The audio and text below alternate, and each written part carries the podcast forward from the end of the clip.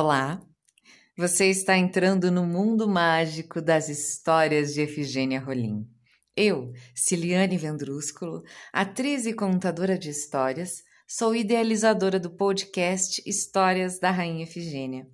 Que minha voz possa conduzir sua imaginação a esse mundo multicolorido e cheio de imagens fantásticas. Que tal mais uma história? Então, abra os ouvidos e o coração e aproveite as histórias da Rainha Efigênia, a rainha do papel de bala.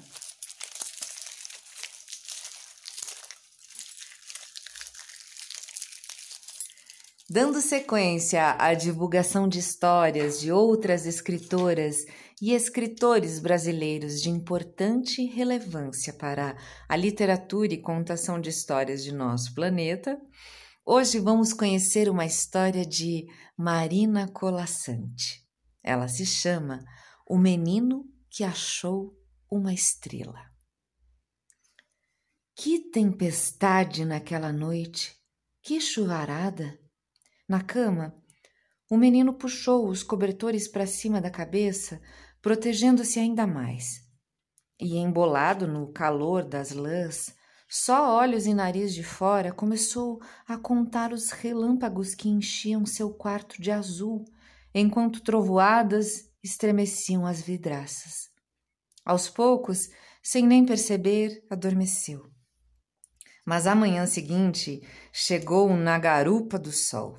As folhas luziam recém-lavadas, os telhados ainda gotejavam. Havia um ar de quermesse na natureza, tão alegre estava o mundo que o menino foi participar dele. Saiu pelo quintal, atravessou terrenos baldios, depois meteu-se no mato que subia pela encosta atrás da casa. E foi no mato onde árvores altas sombreavam os arbustos, que de repente a viu caída no chão. Era uma estrela pequena, talvez ainda uma estrela menina, encharcada, cinzenta e apagada, sem luz nenhuma, como se morta sobre as folhas secas. Vai ver, foi a tempestade que a derrubou, pensou o menino, chegando perto agachando-se para olhar melhor. A estrela não respirava, não se mexia. Mas o menino percebeu que alguma coisa nela estava viva e no fundo, bem no fundo, de leve, palpitava. Era preciso levá-la para casa, cuidar dela, salvá-la, mas como? Parecia pesada demais para carregar no colo se a arrastasse do jeito que estava, na certa a mataria. Então lembrou-se de que tinha a solução. A solução estava lá, guardada na garagem. Rápido, correu até a casa, entrou garagem adentro, desempilhou dois caixotes de revistinhas velhas, tirou de baixo o carrinho de rolimãs e, puxando-o por uma corda, voltou o mais depressa que pôde para junto da estrela. Meu coração está quase saindo pela boca e o dela nem se ouve, pensou, esforçando-se para botar no carrinho a estrela que molhada parecia pesar o dobro do esperado. Já estava quase chegando em casa quando se lembrou da mãe. Hum, ela não ia gostar nada do que ele estava aprontando. Voltou à garagem, pegou as revistinhas do caixote, espalhou-as por cima da estrela, cobrindo-a e, entrando pelos fundos, com a cara tão lavada quanto aquela manhã de sol, rebocou o carrinho até seu quarto. No canto entre a escrivaninha e a estante, onde ficavam amontoados os seus brinquedos, abriu um espaço para a estrela. Ali, em meio à bagunça, ninguém a notaria. Mas tão molhada estava que logo uma poça foi se alastrando pelo chão secou com uma camiseta velha e foi buscar uma toalha no banheiro e devagar, bem devagar, atento para não machucar, começou a enxugar a estrela. Será que tem fome? perguntou-se. Hum. Mas o que será que Estrela come? acrescentou seu pensamento, esbarrando na ideia de que não há comida no céu. Leite! Resolveu, triunfante, depois de alguma hesitação. É o que tem no céu Via Láctea de montão, não é? Feliz com o seu achado, foi à cozinha, pegou um copo de leite bem grande, escondeu uma tigelinha atrás das costas e voltou para o quarto. Só então, aproximando-se da estrela com a tigela cheia na mão, deu-se conta que ela não tinha boca. Como alimentá-la? Mas era um problema grande demais para o menino que ainda tinha que tomar banho e se aprontar para ir à escola. Botou a tigela no chão ao lado da estrela e já ia correndo para o banheiro quando lhe ocorreu que ali, sozinha, certamente sentiria frio. Teve o cuidado de enrolar a estrela em algodão, deixá-la bem coberta e protegida. Depois foi tratar-se de si, aprontou-se, saiu. Quando chegou no fim da tarde, o leite tinha desaparecido da tigela. A estrela já não estava tão fria. Encostando a mão, percebia-se algo morno, ainda distante, vindo de dentro dela. Como quando a gente toca a terra. Talvez estivesse sarando. Mas à noite, quando o menino apagou a luz para dormir, percebeu que sua protegida continuava apagada, sem que nem o mais leve cintilar iluminasse o canto dos brinquedos. Assim, durante dias, o menino ocupou-se da estrela, tratando de mantê-la sempre aquecida e de renovar o leite na tigela, contente por encontrá-la vazia ao chegar em casa. E aconteceu que uma noite deitado e pronto para dormir, um fino raio de luar acariciou-lhe a testa e ele viu pela janela que a lua se preparava para crescer.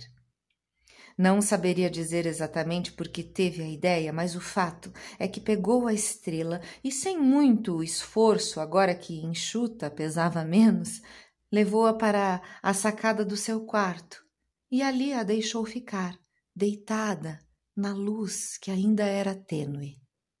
Na primeira noite não teve coragem de tirar o algodão que a protegia, mas, vendo que ela não parecia se incomodar com a friagem, na noite seguinte deixou-a meio descoberta e na outra totalmente descoberta. E a cada noite mais forte parecia fazer-se a estrela, aos poucos perdendo aquela tristeza opaca que tanto penalizava o menino. Passando o tempo da lua cheia, começava esta a encolher sua curva, e preocupava-se o menino pensando que em breve não haveria lua nenhuma para fortalecer a estrela. Quando eis que uma noite, apagada a luz do quarto, e preparando-se ele para carregar a estrela até a sacada, percebeu que do canto dos brinquedos, entre patins e raquetes, uma luz emanava. Aproximou-se. No chão, não mais fria, coberta de leves tons prateados que pareciam pulsar, a estrela ensaiava a volta de suas cintilações. E em poucos dias, antes que o céu tivesse escamoteado a lua por completo, o brilho da estrela se fez tão intenso que o menino mal podia dormir. Está na hora de soltá-la. Decretou, enfim, dividido entre o orgulho de tê-la salvo e a dor de ter que perdê-la. Mas como devolver ao céu uma estrela que não tem asas? Se fosse adulto, pensou, alugava um avião, voava com ela até chegar no alto bem alto, e lá em cima eu soltava. Mas era pequena e era apenas uma estrela e ele apenas um menino que durante toda a semana se remoeu por ser pequeno e não poder levar uma estrela tão longe. Até que no domingo Olhando os colegas que brincavam na rua, percebeu que não precisava crescer para fazer aquilo que seu coração mandava. Preparou as coisas necessárias e, paciente, esperou uma noite de vento. Já estava de pijama quando as frestas da janela começaram a assobiar e, olhando além dos vidros, viu as árvores ondeando a cabeleira. Pegou a estrela, prendeu com firmeza em suas pontas os brancos fios de linha e levou-a para a sacada. Então, num gesto que era um abraço e um adeus, levantou-a nos braços, virando-a a favor do vento. E segurando firme a linha, pilotando a subida, foi desenrolando o carretel, empinando-a para que ganhasse seu vôo, subisse até fazer-se pequena na escuridão. Só quando a viu lá longe, segura, pegou no bolso o canivete e cortou a linha. O menino o menino ainda ficou na sacada algum tempo, vendo-a subir mais e mais no vento, à procura do seu exato lugar. Mas o sono começava a acariciar-lhe a cabeça.